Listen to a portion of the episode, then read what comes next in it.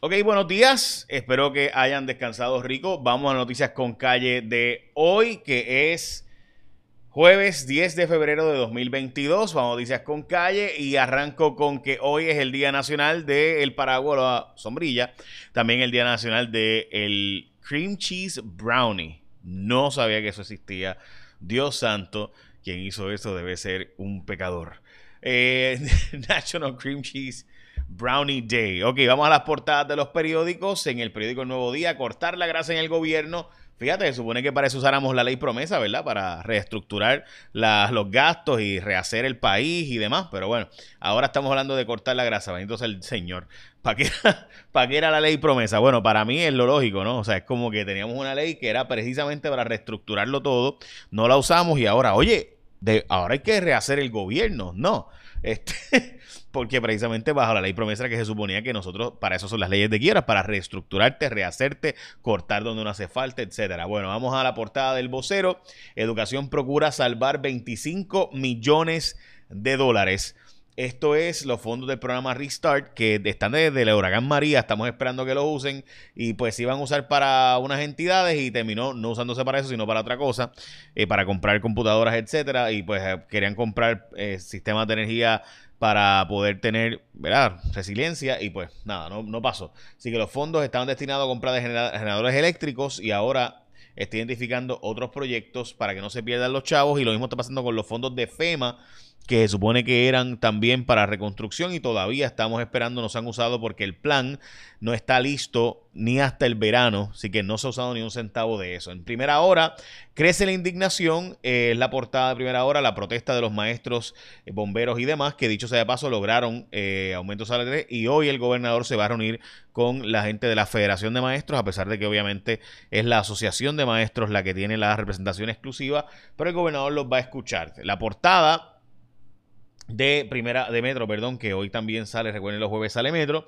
evidencian la molestia, empleados públicos y trabajadores del gobierno van a la calle eh, y también vamos a los detalles de eh, los planes de alza salariales, esto es para el 2023 el plan de retribución del gobierno que lleva tiempo haciéndose, se supone que se le diera un mejor sueldo a los empleados públicos, eh, yo de nuevo sigo pensando que hay un problema de que darle aumentos a la gente sin que se ate a un mejor servicio público es malo incluso para esos empleados. ¿Por qué?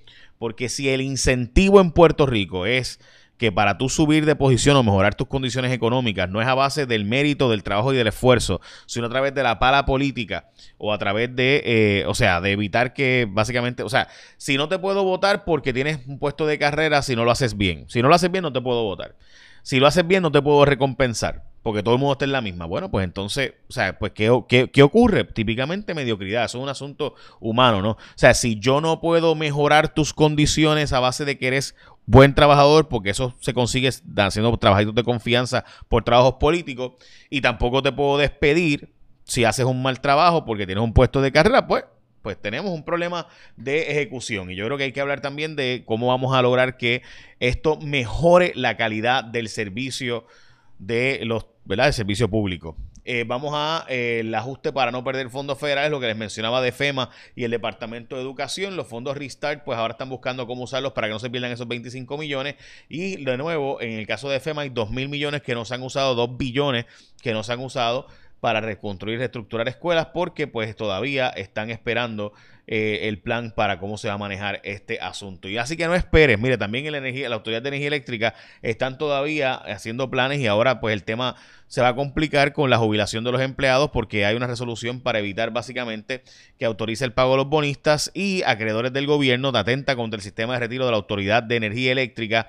Esto está denunciándolo, eh, ya saben, la inestabilidad en energía eléctrica, la inestabilidad en el sistema de el Luma. Así que eh, usted haga su, su sistema, mire, eh, y se lo digo porque mi familia pasó con la gente de Winmar Home. Eh, y yo les he dicho antes, ¿verdad? Lo que, lo que se hizo, se instaló un sistema solar en la casa de mis padres. Así que la familia nos sentimos tranquilos. En el caso de nosotros, pues no fue por lo que se pagaba energía eléctrica, porque era, era bien poquito, pues, ni, usan aire acondicionado ni nada por el estilo.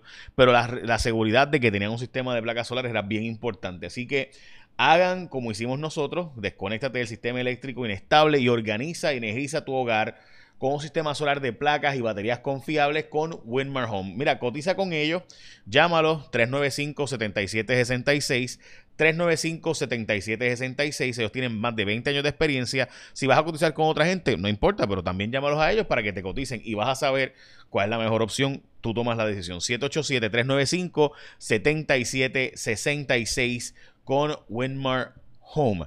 La jefa de ciencias forenses está pidiendo que le den aumento de sueldo a los empleados de forenses y esto es porque eh, forenses está entrenando un montón de gente en Puerto Rico, pero se nos van para Texas y otros estados de Estados Unidos donde les pagan triple de lo que cobran aquí.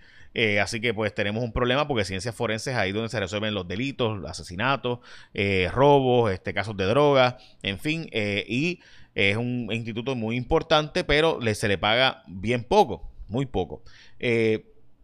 Así que por eso es bien importante y de hecho aquí está, mire, 48.7 millones logró Tatito Hernández conseguir para repartir como barril o barrilito. Él dice que no es nada de eso, pero todo el mundo sabe que eso es la que hay.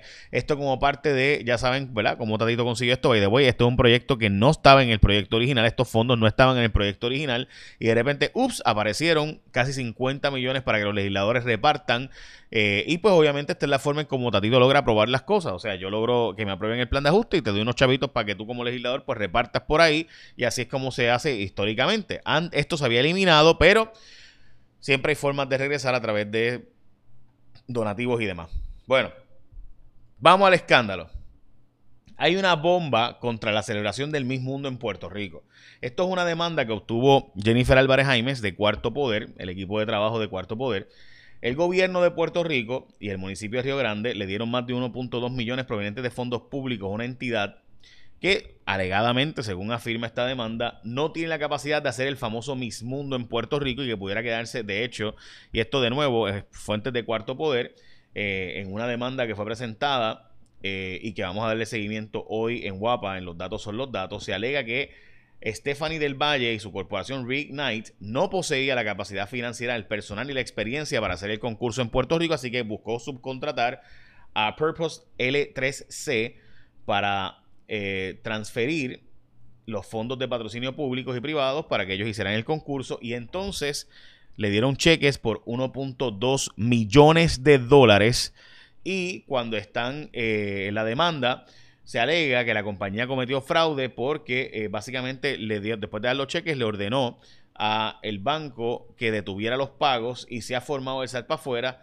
eh, ahí en estas empresas y demás, así que todo el mundo está a la espera de si se va a hacer o no este mismo mundo, pero recuerden que había 7 millones de fondos públicos, que pudiera llegar hasta 7 millones de dólares de fondos públicos, lo que se había dado aquí, así que estamos todos a la espera de qué rayos va a pasar, sin duda esto es un escándalo mayor, así que estamos a la espera de qué va a pasar en esto. En el caso Amanda Serrano, finalmente se le hace justicia. Amanda estuvo haciendo defensas. Yo recuerdo cuando hizo una defensa que era por, creo que eran dos mil y pico de pesos. Este, por una defensa de un título mundial y ahora finalmente ha logrado pegar gracias a Jake Paul y los muchachos, y hay que decirlo, así que va a lograr por lo menos por primera vez, ¿verdad? Tener una, una lo que, lo que ella merece, porque estamos hablando de que pudiera ella ser la primera puertorriqueña en la historia de ser el Undisputed Champion este, en todas las divisiones. Eh, y estamos hablando de, ¿verdad? Una, una, o sea, una dura, en o sea, yo sin duda si fuera varón sería eh, ya multimillonaria, pero de los largos.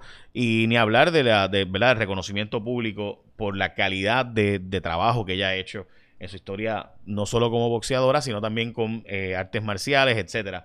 Mixed Martial Arts y demás.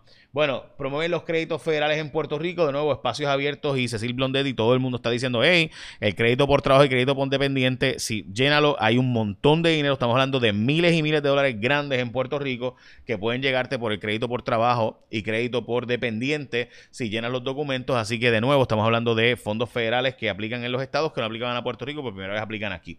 Escribe una columna que se llama Problemas enormes, propuestas inmaduras y esto es por el asunto de cómo tantos analistas políticos e influencers se pasan por ahí poniendo propuestas eh, de que hay que subir esto aquí, de que hay que hacer esto allá, pero no identifican de dónde van a salir los chavos para pagar esas cosas. Y pues de ahí sale mi columna, así que está en el nuevo día.com. Y finalmente han fallecido 10 personas de COVID-19. Han sido reportadas hoy como eh, fallecidas estas personas, así que eh, son 5 no vacunados, 4 con dos dosis y uno con la dosis de refuerzo. Bueno, y recuerde que Wilmar Home. Es sencillo, tú los llamas, cotiza con ellos y después toma una decisión, pero llámalos y cotiza con ellos. 395-7766, 395-7766. Échame la bendición, que tenga un día productivo.